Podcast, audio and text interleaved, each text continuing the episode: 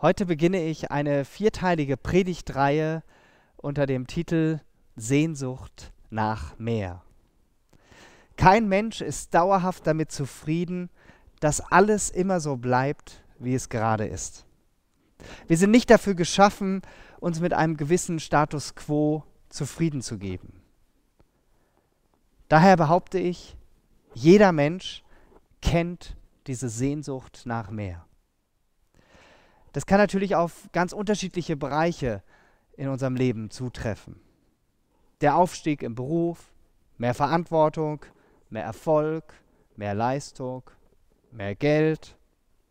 Das kann auch unsere materielle Situation betreffen, dass das Einkommen wirklich steigt, dass wir uns neuere, schönere Dinge leisten können, dass wir nicht nur Wohnungseigentum haben, sondern ein ganzes Haus oder vielleicht der noch schönere Urlaub. Das kann auch mit unseren Beziehungen zu tun haben. Da will man mehr miteinander erleben, hat Sehnsucht nach mehr Abenteuer, nach mehr vom Leben, nach mehr Liebe. Aktuell sehen sich die meisten vermutlich danach, dass diese Corona-Pandemie endlich bald ein Ende hat. Dass sie aufhört, dass dieser Spuk endlich vorbei ist. Wir sehen die normalen Freiheiten des Alltags wieder zurück. Aber wir können zurzeit nur lernen, mit dieser neuen Situation zu leben und so gut es geht, damit umgehen und sie möglichst gut zu gestalten. Sehnsucht nach mehr, das gilt auch für jeden, der Jesus nachfolgt, der sich Christ nennt und als solcher leben will. Deshalb lade ich dich ein, dir gerade jetzt Zeit zu nehmen, um mit mir zusammen in der Bibel zu entdecken, wie Gott durch sie zu uns reden möchte. Jesus ging damals auf die Menschen ein, auf diese Sehnsucht, die auch diese Menschen damals schon hatten. Und in vier Predigten werden wir nach und nach das sechste Kapitel vom Johannesevangelium entdecken.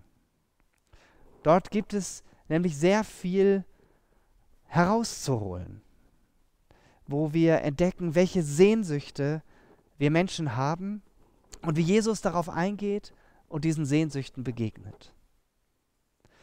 Ich beginne mit den ersten beiden Versen aus Johannes 6. Danach fuhr Jesus über den See von Galiläa, der auch See von Tiberias heißt. Eine große Menge Menschen folgte ihm, weil sie seine Wunder an den Kranken gesehen hatten. Jesus war zu dieser Zeit kein Unbekannter mehr. Er zieht die Menschen förmlich an als Jesus, wie hier beschrieben, ganz bewusst mit seinen Jüngern per Boot von Bethsaida nach Genezareth fahren, folgen sie, folgen ihm ganz viele Menschen. Auf der Karte kannst du das sehen, welche Strecke sie da zurücklegen. Und da müssen ganz schön viele Leute hinterhergefahren sein. Und andere folgten über den Landweg. Es waren ja nur so sieben bis acht Kilometer. Die Leute waren es geübt, zu Fuß zu gehen. Johannes, der Verfasser des Johannesevangeliums und selbst Jünger Jesu, gibt hier direkt den Grund an, warum sie ihm folgen. Sie folgten ihm, weil sie seine Wunder an den Kranken gesehen hatten. Die Menschen fanden es total spannend. In Israel gab es ja damals sehr viele jüdische Lehrer, genannt Rabbis. Und jeder scharte Jünger um sich, also Menschen, die von diesen Rabbis, von diesen Lehrern lernen wollten. Doch bei diesem Rabbi Jesus war alles irgendwie etwas anders. Der sprach ganz andere Dinge an als die übrigen Rabbis. Und vor allem unterschied sich Jesus darin, in dem, was er tat. Jesus heilte. Das hob ihn aus der Masse dieser Rabbis heraus. Und das war spannend. Da wollten die Menschen dabei sein, mitbekommen, was er noch so tut. Vielleicht sogar selbst geheilt werden. Was wollen die Menschen von Jesus? Sie wollen sehen, wie er wieder etwas Besonderes tut, wie er wieder jemanden heilt. Sie wollen vielleicht ihre Sensationslust etwas stillen. Ja, damals musste man sich sogar noch persönlich dorthin bewegen. Man konnte nicht alles live per Webstream am Smartphone, Smartphone Laptop oder äh, TV miterleben. Die Menschen suchen bei Jesus etwas, was ihren Alltag ein bisschen bunter macht. Sie wollen mehr Zeichen und Wunder sehen. Und an dieser Stelle möchte ich dich etwas fragen. Geht es dir nicht auch manchmal so, dass du bei Jesus nur das suchst, was er tolles kann? Dass es wichtiger ist, dir etwas von, dass du etwas von Jesu Macht erlebst? Dass du in erster Linie an seinen Gaben interessiert bist und weniger an ihm als Person? Natürlich hat Jesus jede Menge Gutes zu geben.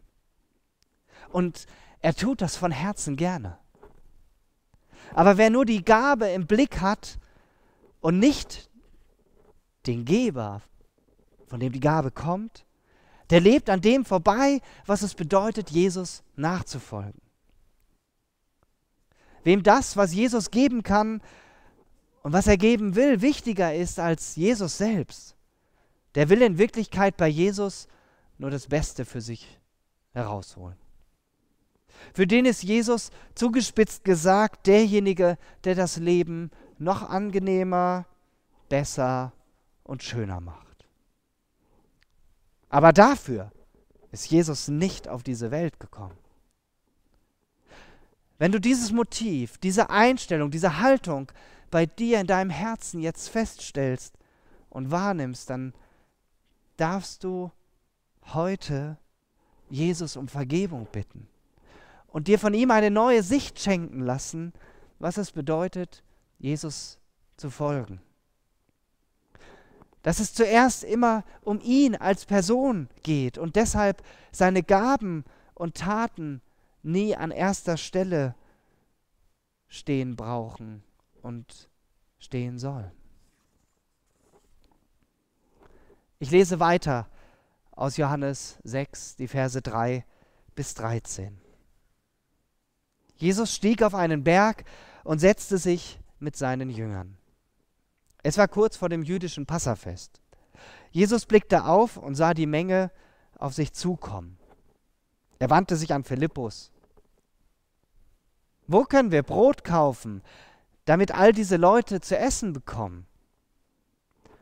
Das sagte er, um Philippus auf die Probe zu stellen. Er selbst wusste schon, was er tun würde. Philippus antwortete, 200 Silberstücke wäre nicht genug, um so viel zu kaufen, dass jeder auch nur einen Brocken abbekommt. Andreas, ein anderer Jünger, der Bruder von Simon Petrus, sagte, hier ist ein Junge, der hat fünf Gerstenbrote und zwei Fische. Aber was ist das schon bei so einer großen Menschenmenge? Sorgt dafür, dass die Leute sich setzen, sagt Jesus. Es gab viel Gras an diesem Ort. Sie setzten sich. Ungefähr 5000 Männer waren da. Jesus nahm die Brote, sprach das Dankgebet darüber und verteilte sie an die Menge. Mit den Fischen tat er dasselbe. Und alle hatten reichlich zu essen. Als sie satt waren, sagte er zu seinen Jüngern, sammelt die Brotreste auf, damit nichts verdirbt. Sie taten es und füllten zwölf Körbe mit den Resten. So viel war von den fünf Gerstenbroten übrig geblieben. Jesus wird quasi verfolgt. Die Menschenmassen strömen nur so hinter ihm her. Alle sind in Bewegung. Bald ist das jährliche Passafest, das in Jerusalem beginnt. Jesus sieht diese Menschenmenge auf sich zukommen. Und er weiß ja auch, warum die meisten hier sind. Er kennt die Herzen der vielen Menschen, so wie er auch dein und mein Herz kennt. Und dann stellt er Philippus, einem seiner Jünger, die etwas absurde Frage, wo sie denn für so viele Menschen Brot kaufen könnten. Philippus sieht nur die unzähligen Leute und er bekommt vermutlich innerlich die Krise. Jesus, warum stellst du mir jetzt so eine unmögliche Frage? Hat er sich vielleicht gedacht. Im Kopf geht er durch, was es vielleicht kosten würde, diese Menge zu versorgen. Und er antwortet Jesus, 200 Silberstücke würden nicht ausreichen, antwortet er ihm. Das entspricht ungefähr dem Tageslohn von 200 Arbeitern der damaligen Zeit. Also es waren wirklich viele Menschen und das hätte bei weitem nicht ausgereicht, um sie nur einen Hauch von zu versorgen. Die anderen Jünger bekommen auch mit, was Philippus hier gefragt wird. Und Andreas, der Bruder von Simon Petrus, der geht ganz pragmatisch vor. Er sieht sich um, was er bei den Menschen um sich herum sieht, die sich da versammelt haben. Und dann sagt er, hier ist ein kleiner Junge, der hat fünf Gerstenbrote und zwei Fische. Aber was ist das schon bei so einer großen Menschenmenge? Fünf Brote, zwei Fische. Ich nehme an, das war nicht der einzige Proviant, den die Leute dort dabei hatten. Aber es war das einzige, was von den Jüngern wahrgenommen wurde. Das Wunder, was dann folgt, das wird nicht groß ausgeschmückt. Jesus gibt Anweisung, dass die Menschen sich an diesem Berg ins Gras setzen sollen. Ein Picknick. Und damals war es so, da wurden nur die männlichen Teilnehmer gezählt. Etwa 5000 Männer steht hier im Bibeltext. Und es ist davon auszugehen, dass nochmal genauso viele Frauen und Kinder dabei waren. Also locker 10.000 Menschen. Jesus nahm dann das Brot und den Fisch und sprach ein Dankgebet und teilte es dann aus. Und was lesen wir hier? Die Menschen nehmen und verteilen und geben weiter und es wird nicht leer und leer. Sie können essen und sie werden satt. Am Ende wird sogar noch berichtet, dass zwölf Körbe mit Brotresten aufgesammelt werden. Und das war es auch schon. Mehr berichtet Johannes nicht. Das mit dem Picknick steht nicht drin. Er nennt nur das, was, was geschah, ohne großartig ins Detail zu gehen. So wie das bei den meisten Wundern von Jesus, die uns in der Bibel berichtet sind, der Fall ist. Es geht einfach nur um das Wichtige, was, geschahen, was geschehen ist bei diesem Wunder. Und ein paar Punkte sind mir hier aufgefallen. Zuerst der Junge, der Essensspender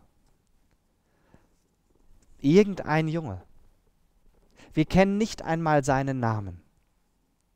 Vermutlich hat er diese Verpflegung für seine Familie dabei. Die Eltern, seine Geschwister, fünf Brote, zwei Fische, da kann man eine Familie mit satt machen.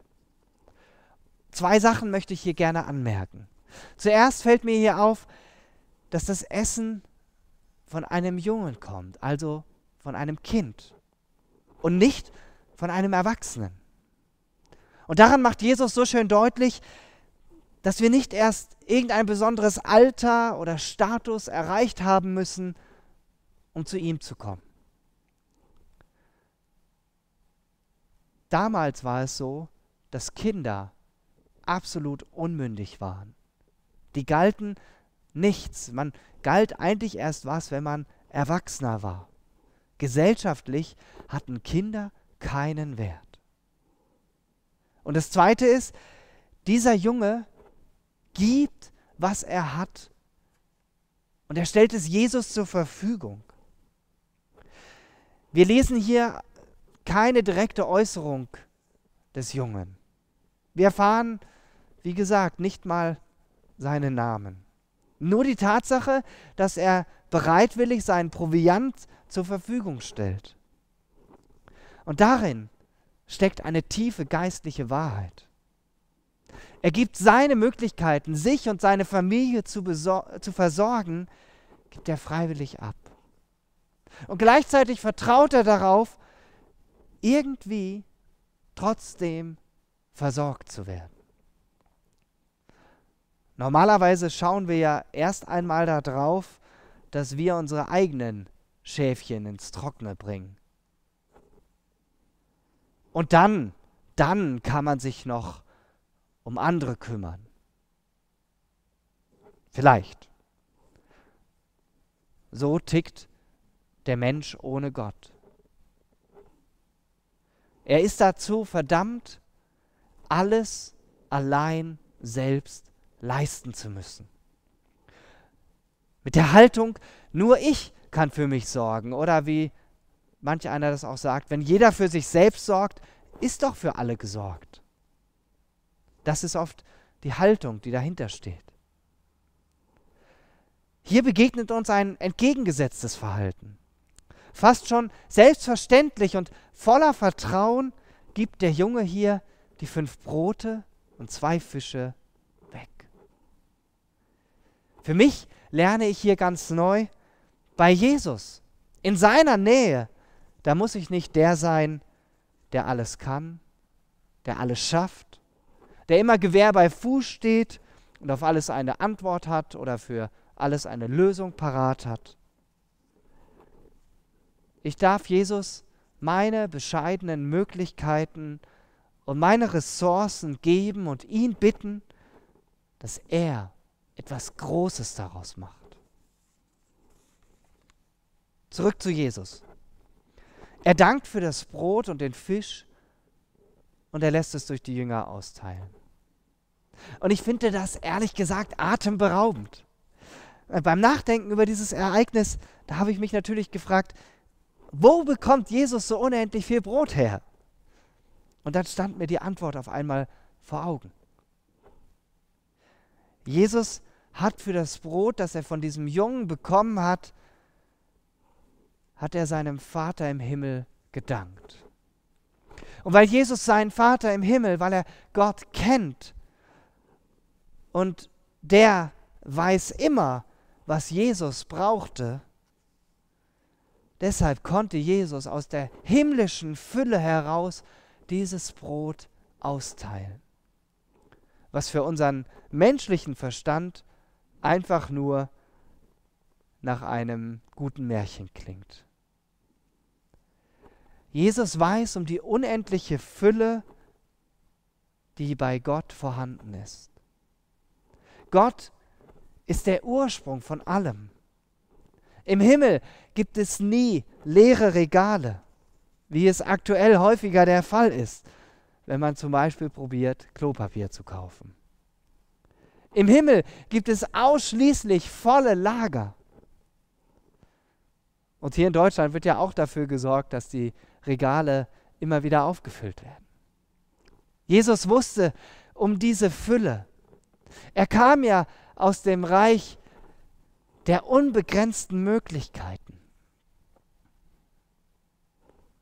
Außerdem weist Johannes in Vers 6 darauf hin, dass Jesus diese Situation ganz bewusst herbeigeführt hat, um den Menschen etwas deutlich zu machen. Auch die Größe des Wunders finde ich gigantisch.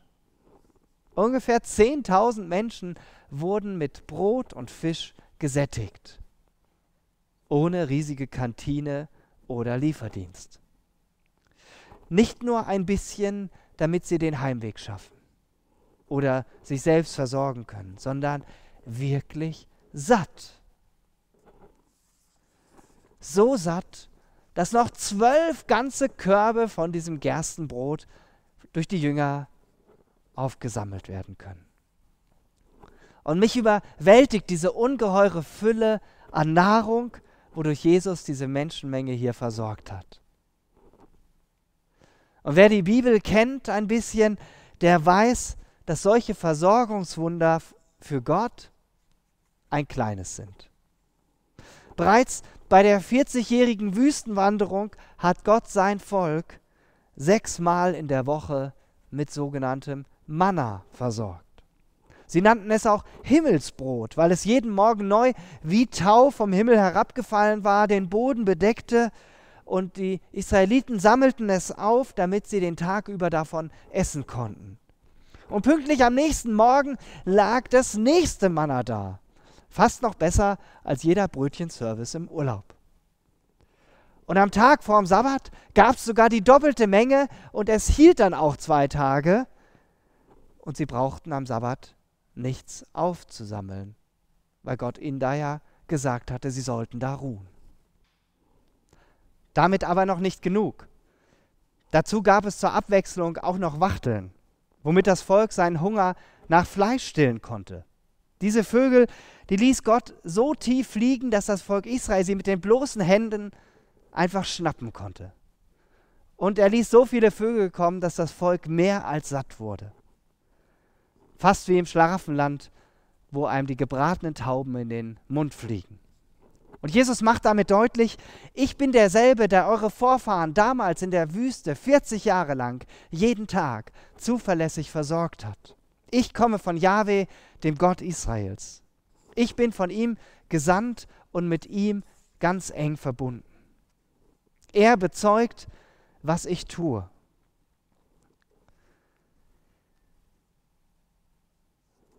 Um diese Frage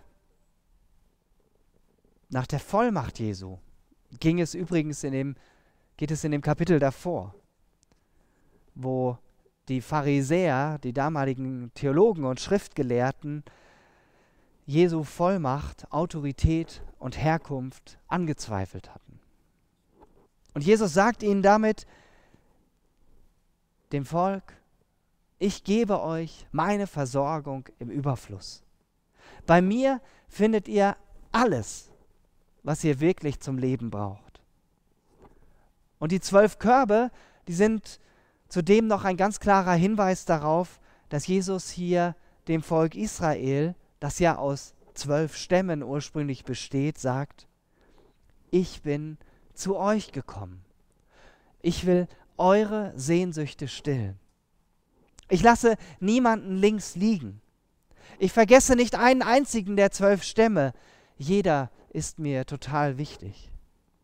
Das steckt hinter diesen zwölf Körben, die nach diesem üppigen Wunder noch mit Resten gefüllt werden. Ich lese die beiden letzten Verse von unserem Predigtext. Als die Leute das Wunder sahen, das Jesus vollbracht hatte, sagten sie, das ist wirklich der Prophet, der in die Welt kommen soll. Jesus merkte, dass sie drauf und dran waren, ihn mit Gewalt zum König zu machen. Deshalb zog er sich wieder auf den Berg zurück, ganz für sich allein. Die Menschen verstehen schon, dass hier wirklich etwas Großes geschehen ist. Sie re realisieren, der hat uns doch jetzt tatsächlich alle satt gemacht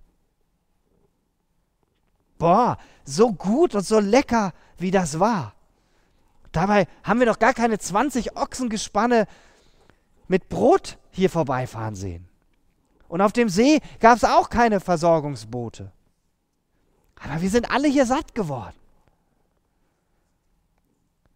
Und da kamen gerade noch die Leute von diesem Jesus vorbei und haben noch die restlichen Körbe mit Brot gefüllt.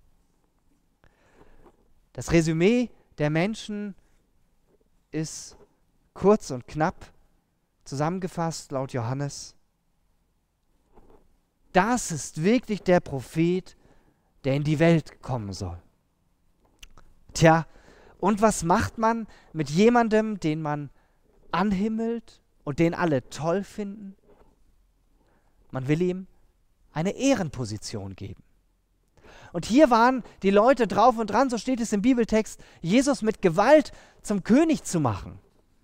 Und das, das wollte Jesus auf gar keinen Fall. Also entzog er sich der Menschenmasse. Er kletterte schnell auf den Berg hoch hinauf. Wunder führen ja nicht automatisch dazu, dass Menschen anfangen, an Jesus zu glauben und ihm nachzufolgen. Dies wird bei dieser Begebenheit sehr klar deutlich. Die Menschen wollen ihrem Helden jetzt die Königswürde verpassen. Aber dazu war Jesus nicht in diese Welt gekommen. Er ist zwar ein König, aber nicht im weltlichen Sinn. Denn sein Reich ist nicht von dieser Welt, wie er es immer wieder betonte. Ich frage dich heute ganz bewusst, was willst du von Jesus? Warum siehst du dir heute diese Predigt an? Was hast du erwartet? Warum folgst du diesem Jesus nach oder eben auch noch nicht? Vielleicht sehnst du dich danach, dass Jesus dein Leben mehr mit seiner Fülle und seinen Möglichkeiten erfüllt. Dann bist du hier genau richtig. Denn auch wir als Gemeinde sind dafür miteinander unterwegs, um uns von Jesus füllen zu lassen. Auch wenn das zurzeit nur dezentral und über Social Media oder Telefon läuft, statt über persönliche Begegnung, wie sonst. Vielleicht schaust du gerade zu und du hast das Gefühl, wie dieser Junge, ich habe eigentlich nur ganz wenig zu geben, wenn überhaupt. Fünf Brote und zwei Fische für 10.000 Menschen ist quasi fast nichts. Vielleicht fehlt es dir an Kraft und Motivation, deiner Familie präsent zu sein, bei deiner Arbeit, vielleicht auch bei deinem Dienst hier in der Gemeinde.